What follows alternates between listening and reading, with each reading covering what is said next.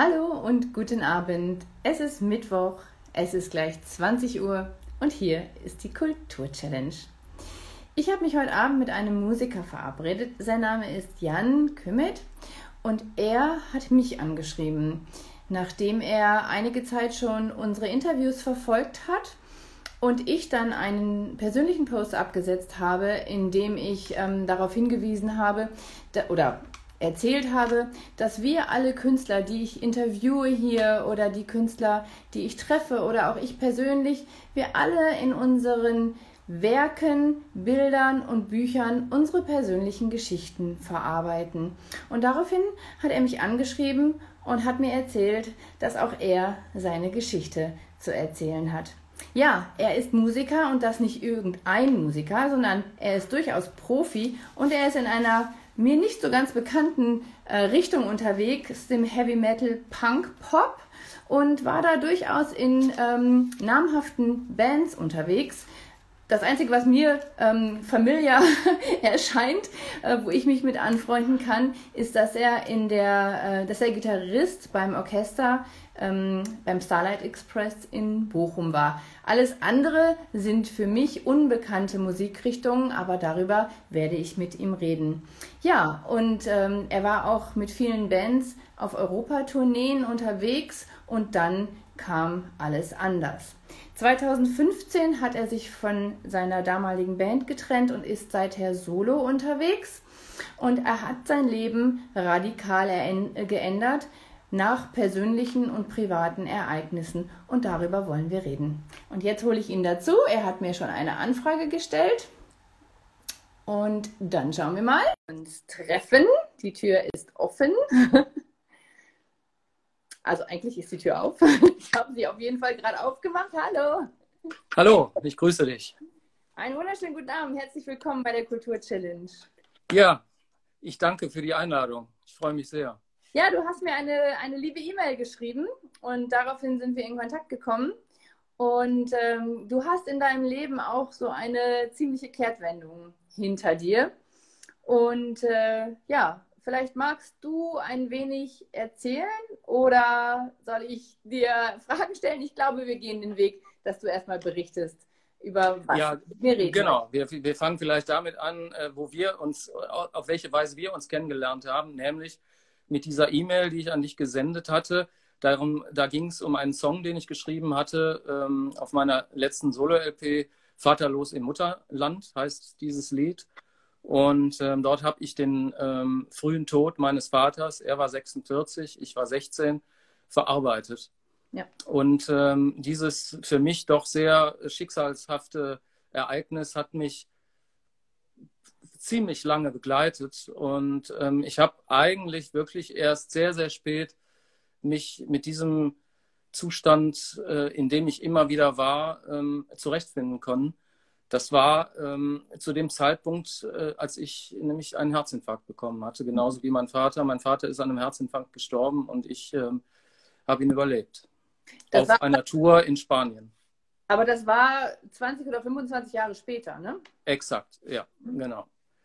Ähm, aber äh, man muss sich das so vorstellen, mein Vater ähm, war schon auch für mich immer mal immer, immer ein Mentor und mit 16 Jahren ist man ja noch äh, genau auf der Schwelle zum Erwachsenenwerden. Und dann war er plötzlich weg und ähm, ja, mir ist, das hat mir wirklich den, den Boden unter den Füßen gerissen. Und ich habe immer wieder nach Vaterfiguren gesucht in mhm. meinem Leben. Also das hat mich wirklich sehr, sehr stark begleitet und bin letztendlich ähm, dann äh, erwachsen geworden in einem Mutterhaus. Da, daher dieser Song Vaterlos im Mutterland. Und den hast du aber auch erst Jahre später nach deinem eigenen äh, Herzinfarkt geschrieben. Exakt, genau. Und der Herzinfarkt wie gesagt, der, der, äh, ich war auf Europatour mit, mit einer Metalband, das ist richtig. Ich habe eine ganze Zeit lang in, dieser, in diesem Genre ge, gewirkt. Ähm, ist mir das auf der Bühne passiert. Ich konnte zwar noch zu Ende spielen, aber bin dann in der Garderobe zusammengebrochen. Habe das erst gar nicht realisiert, dass das das ist. Das ist auch erst in Deutschland anderthalb Tage später herausgefunden worden. Naja, und ähm, das hat dann dazu geführt, dass ich mein Leben komplett ähm, geändert habe.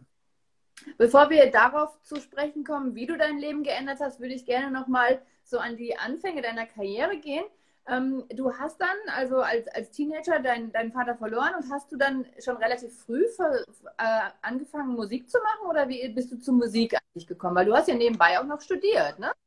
Exakt, genau. Also ich war, das war für mich immer so, ähm, so ein Parallelding. Ich habe ähm, äh, an der Kunsthochschule studiert und habe Musik gemacht. Musik ähm, habe ich relativ spät eigentlich erst begonnen, so mit äh, 14, 15 Jahren. Ähm, bin aber dann ziemlich schnell ähm, in, in eine sehr, sehr erfolgreiche Band ja, gefallen, will ich fast schon sagen, ähm, nämlich die Band Accept, die zu dem Zeitpunkt schon sehr erfolgreich war und einen Gitarristen gesucht hatte. Und ähm, ich habe mich dann ähm, durch Auditions geschlagen und habe dann letztendlich den Job bekommen. Ja. Und habe dann auch mit eins der wichtigsten Alben dieser Band aufgenommen, nämlich äh, Restless and Wild 1982, da war ich also noch, ja, ist, ist, ist nächstes Jahr ähm, 40 Jahre her. Wow, ja, und mit diesen der Bandmitglieder hast du dann deine eigene Band gegründet. War, ist das richtig? Habe ich das richtig gelesen? Ja, ich, äh, ich, ich, also man muss sich das so vorstellen. Ich war wesentlich jünger als, als die anderen. Also die anderen waren in der Regel fünf, sechs Jahre älter als ich. Da auch wieder so ein Muster, ja, dass ich mich an Ältere gehalten habe. Ähm, und ich habe, wie gesagt, in Düsseldorf ähm, an der Kunsthochschule studiert, Malerei und Grafik und hatte Kontakt halt auch zu, zu vielen Künstlern und war viel im Ratinger Hof, der damals so eine Punk-Hochburg wurde, ja ähm, habe mit, mit Martin Kippenberger zu tun gehabt, mit Gerd Richter, mit Immendorf. Das war so meine Welt. Meine Freundin war, ähm, äh, hat, hat äh, klassische, klassisches Ballett studiert an der Volkwang-Universität in Essen. Und ich war auch oft in der Oper. Also das war die eine Welt und die andere Welt war dann der Proberaum dieser Band Accept, ähm, die alle Rockstars werden wollten, was ich auch wollte. Und ja, das war immer so eine Diskrepanz für mich. Und ich habe diese Band später dann verlassen, ja, und habe dann ähm, noch viel später dann äh, mit, mit zwei ehemaligen Mitgliedern eine andere Band gegründet, ja. Und zurzeit äh, bist du da noch an der Universität als Dozent tätig oder an der Pop-Akademie? Ähm?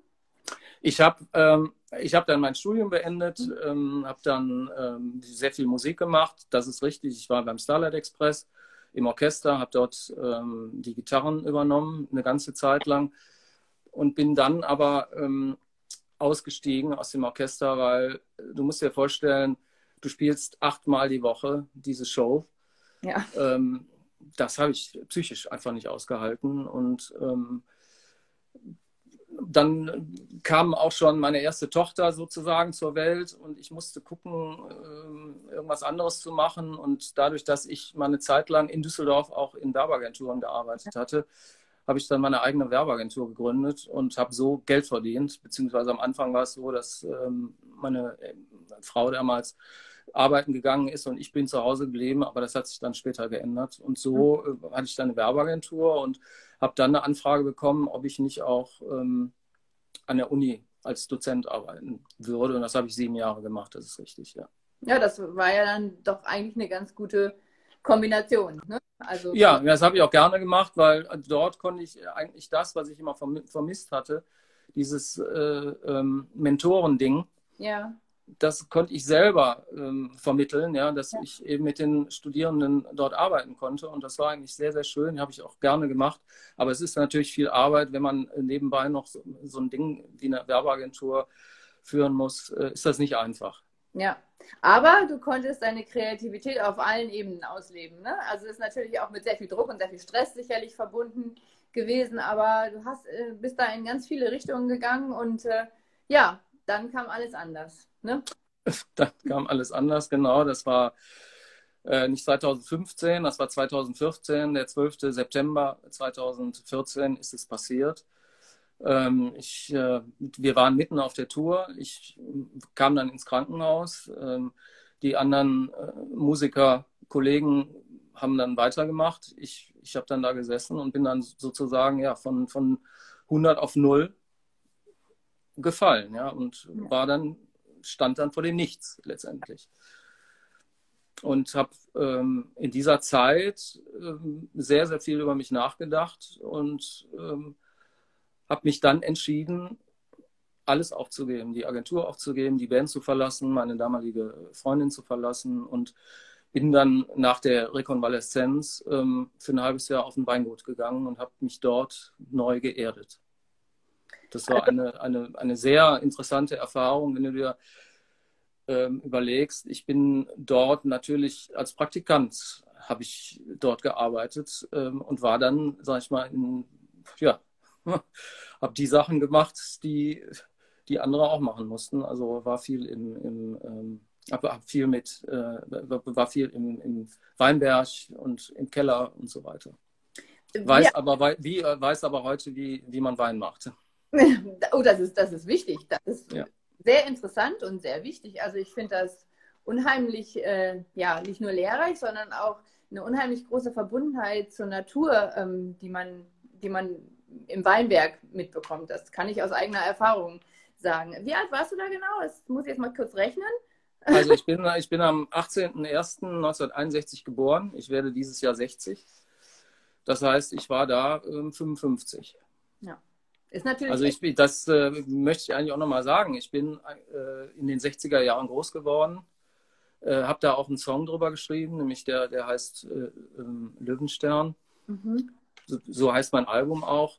Und ähm, am 13. August 1961 hat die DDR die Grenzen dicht gemacht und ähm, die Mauer hochgezogen in Berlin zuerst.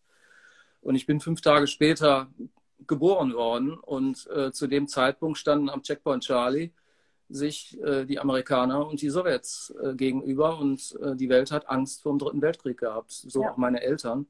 In so eine Zeit bin ich geboren und ähm, ich kann mich da sehr gut daran erinnern, wie meine Mutter mir das auch immer wieder erzählte und sie hatte auch einen ganz starken Einfluss auf mich. So bin ich Kriegsdienstverweigerer geworden beispielsweise. Ähm, und ich habe sehr viel von den 60er Jahren, die ich als ein sehr interessantes Jahrzehnt ähm, empfinde, mitbekommen. Nämlich äh, der, der, ganze Pop ist ja dort entstanden.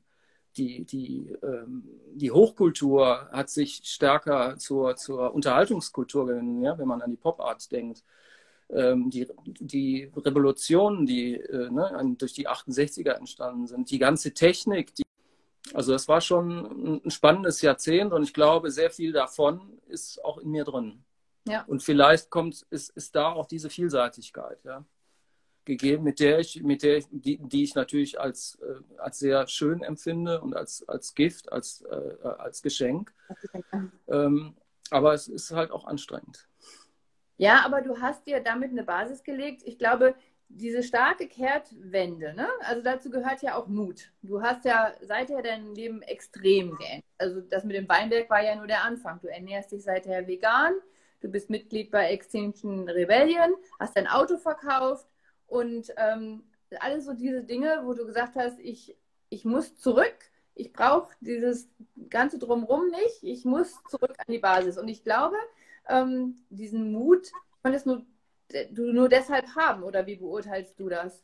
Also das kann durchaus sein, das ist richtig, dass man äh, sich auf äh, sich verlassen kann, ne? dass man auch in extremen Situationen ähm, mit sich klarkommt. Das ist, also ich sag mal, ich bin jetzt nicht der talentierteste Künstler, mit Sicherheit nicht. Da gibt es viel, viel talentiertere.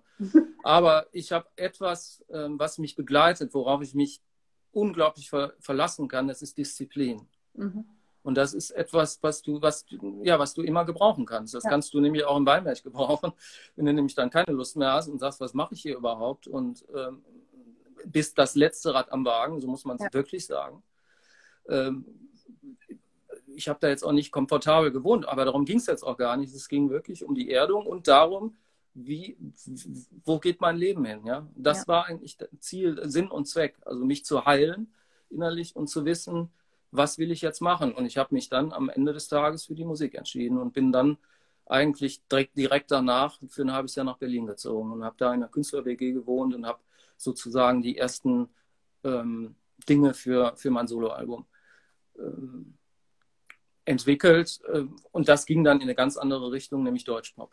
Ja, das wollte ich gerade fragen. Das ist dein, das Album, von dem du eben sprachst, Löwenstern, ne? Das Deutschpop. Genau. Ja. Das war das erste, was du dann alleine quasi veröffentlicht hast. Und ich habe da mal reingehört. Also das ist ja gar nicht so metalig happy ja. auch, sondern also wirklich sehr berührend, sehr berührende Texte, ähm, sehr viel Instrumental, Piano und ähm, also ich war wirklich angetan. Ähm, wobei ich erst gedacht habe, oh, das ist so gar nicht meine Richtung. Aber ich war wirklich überrascht. Also ähm, es sind ähm, Songs, die nicht nur ins Herz gehen, sondern auch ins Ohr. Also ich habe den, ich habe mich dabei ertappt, wie ich das eine Zeit lang wirklich vor mich hingesummt habe. Es war wirklich, ähm, ich war sehr berührt, bin ich ganz begeistert, muss ich ehrlich zugeben. Dankeschön. Genau. Dann nochmal äh, zu deinen gesundheitlichen Problemen. Du hast ja nun den Herzinfarkt von deinem Vater mitbekommen. Hast du genau im Hintergrund immer so ein bisschen die Angst gehabt, dass dir das auch passieren könnte? Hast du das irgendwie antizipiert oder hat sich deine Erkrankung irgendwie angekündigt? Also ich hatte das immer im Hintergrund. Also ich habe nach, nach dieser Zeit, ähm, ich habe mich ganz spät erst wieder gefangen nach dem Tod meines Vaters und ähm, ich habe dann schon so hypochondrische Dinge entwickelt, muss ich ganz mhm. ehrlich sagen, die mich heute teilweise noch verfolgen. Ähm, aber ich hatte immer, genau, ich hatte eigentlich immer Angst davor, so wie mein Vater an einem Herzinfarkt zu sterben. Das war, das, ja, das war so ein, so ein Mantra, ja, das war ein Damoklesschwert. Und ähm, nein, ich hatte eigentlich nie die, die Idee, dass mir, also es, es, gab keine körperlichen Anzeichen. Zu dem Zeitpunkt, wie gesagt, ich lebte vegan, äh, da schon eigentlich.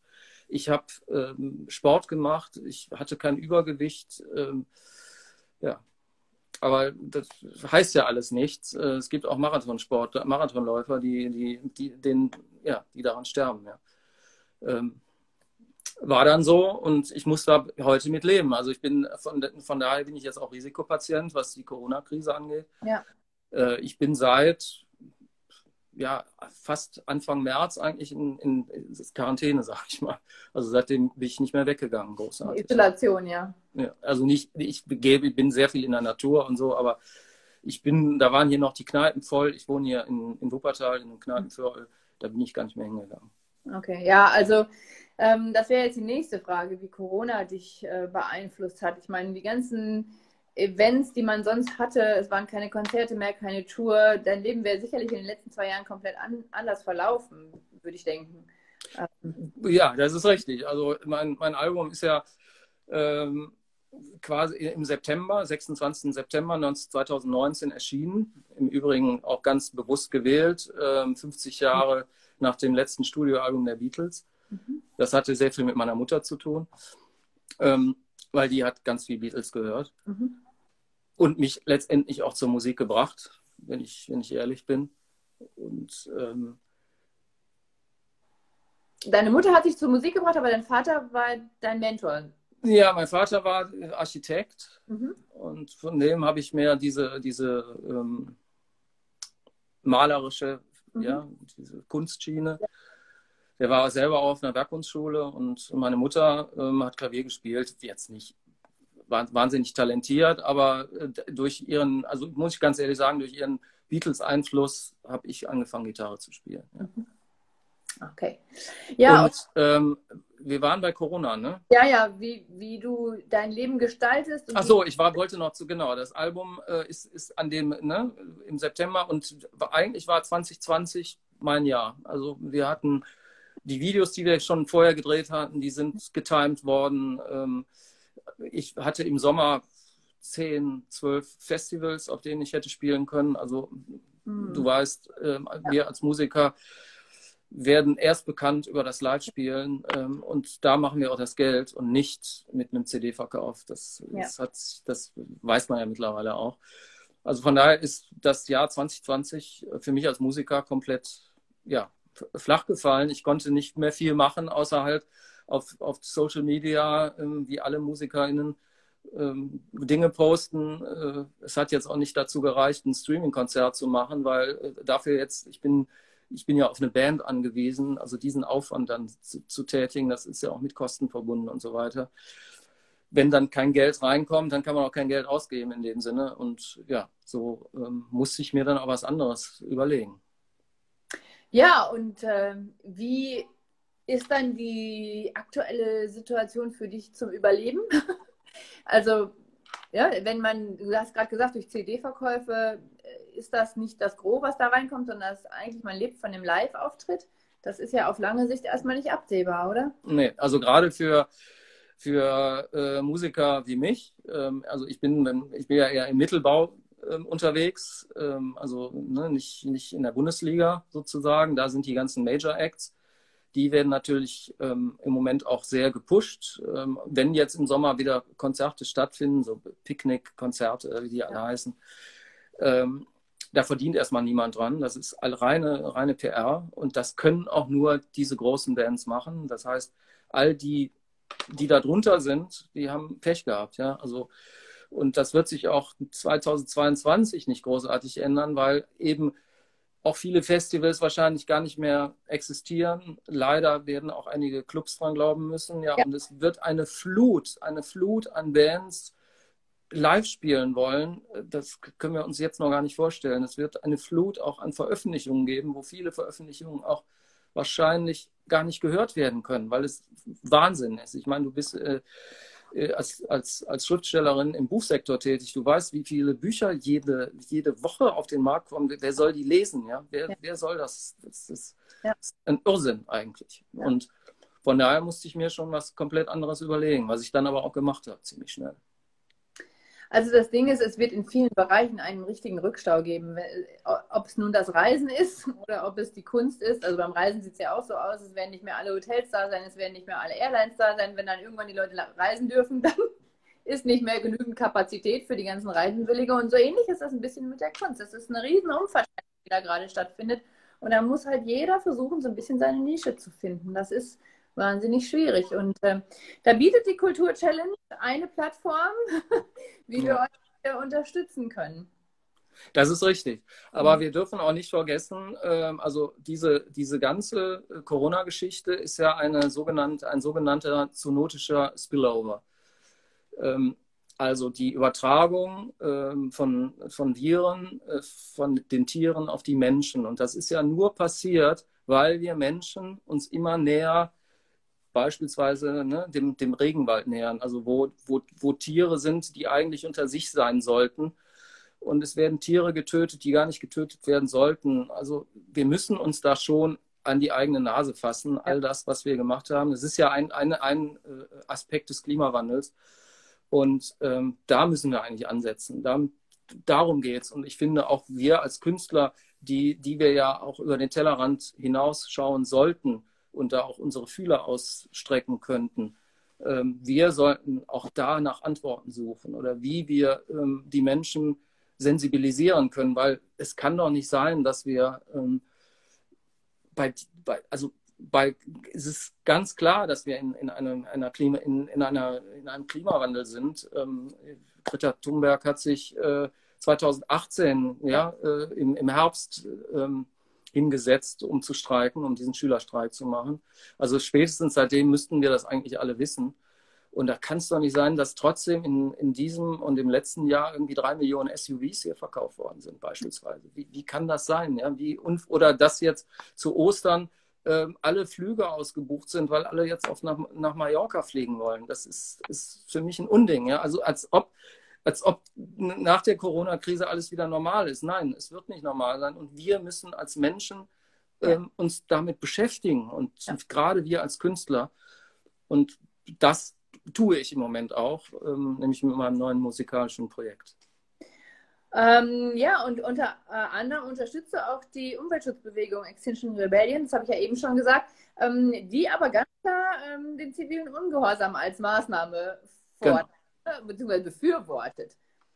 Ähm, also das sind ja zwei verschiedene Dinge. Ne? Einmal das Sichtbarmachen und das Sensibilisieren. Ich denke, das ist tatsächlich durchaus auch in der Verantwortung von uns Künstlern. Ähm, wie extrem das dann sein muss, das mag dann mal dahingestellt sein. Ähm, wie siehst du das? Also ich finde, man muss, es muss extrem sein, sonst äh, schaffen wir die 1,5 Grad nicht mehr. Mhm. Ähm, deswegen bin ich bei Extinction Rebellion, habe da auch die ein oder andere Aktion mitgemacht. Jetzt leider kann ich es nicht machen, eben aufgrund äh, meines äh, Risikostatuses. Ähm, Und der zivile Ungehorsam, der, ne, der mit dem ähm, Extinction Rebellion agieren in ihren Aktionen, der sagt mir schon sehr zu. Also, weil damit ähm, wird ja ganz klar ähm, deutlich, wir sind dagegen und wir wollen was dagegen auch unternehmen.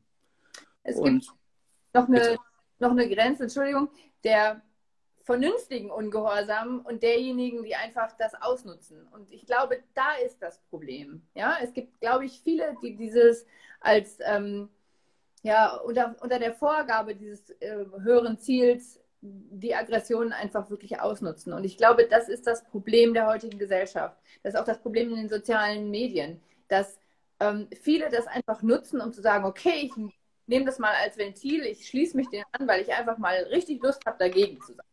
Ähm, und das hat, das, das ist das Problem des eigentlich guten Gedankens dahinter.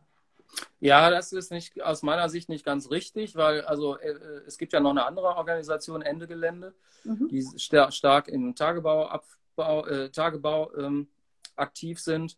Ähm, und auch bei Extinction Rebellion, also wir haben das schon im Griff. Also wenn da so Hooligan-Typen kommen würden, das, äh, äh, da, da würden wir da schon auch, auch, auch uns, uns wehren können. Also das ist auch sehr, sehr gut organisiert.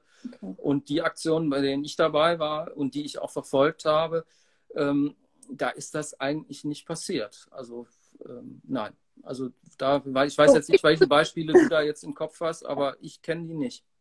Nee, aber das ist auf jeden Fall beruhigend zu wissen. Und ja, der, der, der Sinn dahinter ähm, kann ich absolut nachvollziehen. Also da muss sich was ändern, auch in den Köpfen der Leute. Ganz sicher. Ja, kommen wir nochmal zurück zu deinem äh, aktuellen Musikprojekt. Äh, magst du davon noch etwas erzählen oder ist das noch ganz geheim? Nein, äh, das ist äh, sozusagen Premiere. Es war bisher geheim. Ich hatte, ähm, ich hatte ja erzählt, ich war letztes Jahr im, im März ähm, schon ziemlich früh informiert worden, nämlich ähm, über Social Media. Ich bin befreundet mit Christian F. Schmidt. Äh, ich weiß nicht, ob du den kennst, ehemaliger ähm, Redakteur der Titanic, ähm, Buchautor, ähm, aktuelles Buch ähm, Der kleine Herr Tod. Und der ist äh, verheiratet mit einer Chinesin, die in Peking wohnt. Und so hatte er ähm, er ist halt eine gewisse Zeit immer in China und eine gewisse Zeit in Deutschland, ich glaube in Berlin. Und er hatte ziemlich gute Eindrücke von dem, was in China passiert ist, mhm. zu der Zeitpunkt, zu dem Zeitpunkt, als hier noch gesagt wurde, das ist eine Grippe. Ja. Und der hat das auch immer gepostet und das war unglaublich interessant. Und ähm, irgendwann mal habe ich gesagt, ja, der Mann hat recht. Mhm. Habe mich dann mit meiner Freundin beratschlagt und dann haben wir gesagt, okay, wir ab heute gehen wir in Quarantäne, ich nenne es jetzt mal so. Und äh, mir war dann auch klar, ziemlich schnell klar, was das für mich als Musiker bedeutet, für meine Arbeit bedeutet.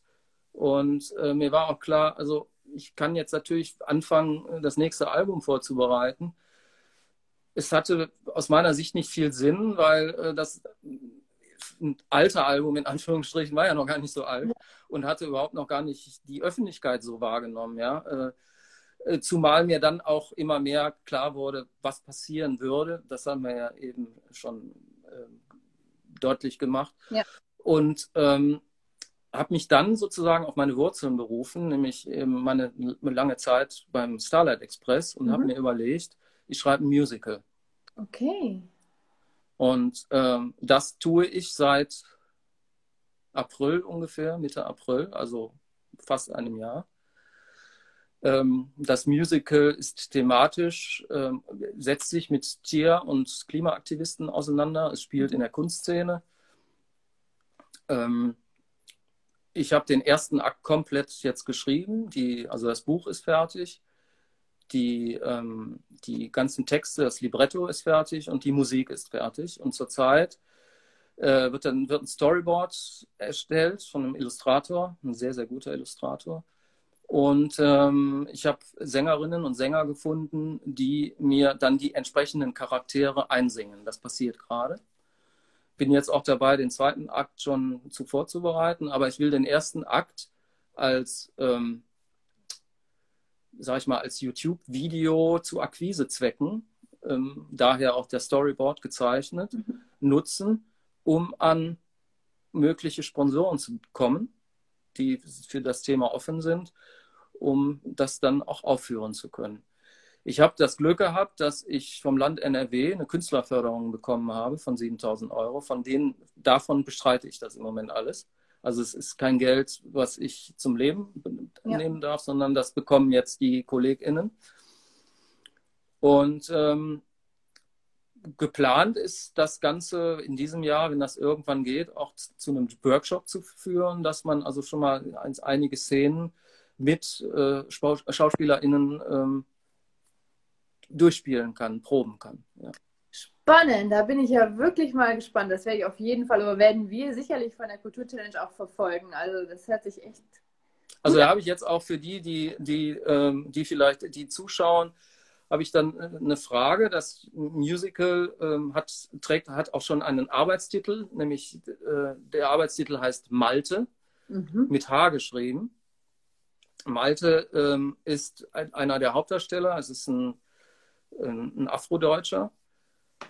Ähm, der Vater kommt aus, aus Mosambik und ist, ähm, das kann, man, kann ich jetzt ganz kurz erzählen, der Vater ähm, ist in Mosambik ge geboren und ähm, Mosambik war bis Ende der 60er Jahre eine Kolonie und ähm, es wurden dort Sklaven auch gehalten.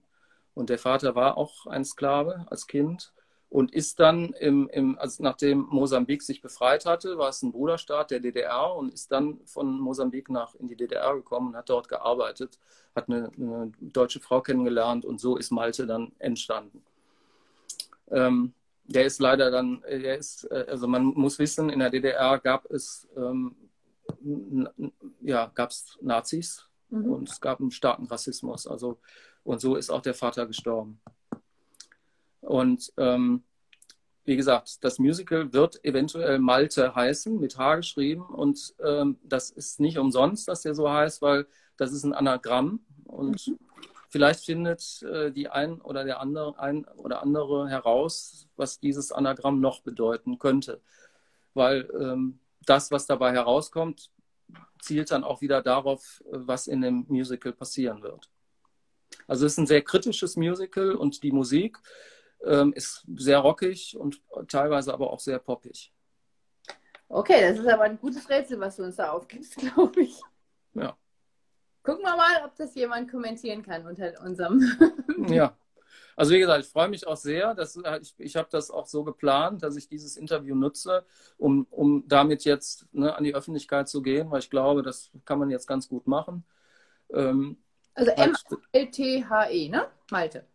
Ja, mit, mit H. Malte mit H. Mhm. Entschuldigung, Nakas, wolltest du nutzen? Ich habe dich gerade unterbrochen. Entschuldigung.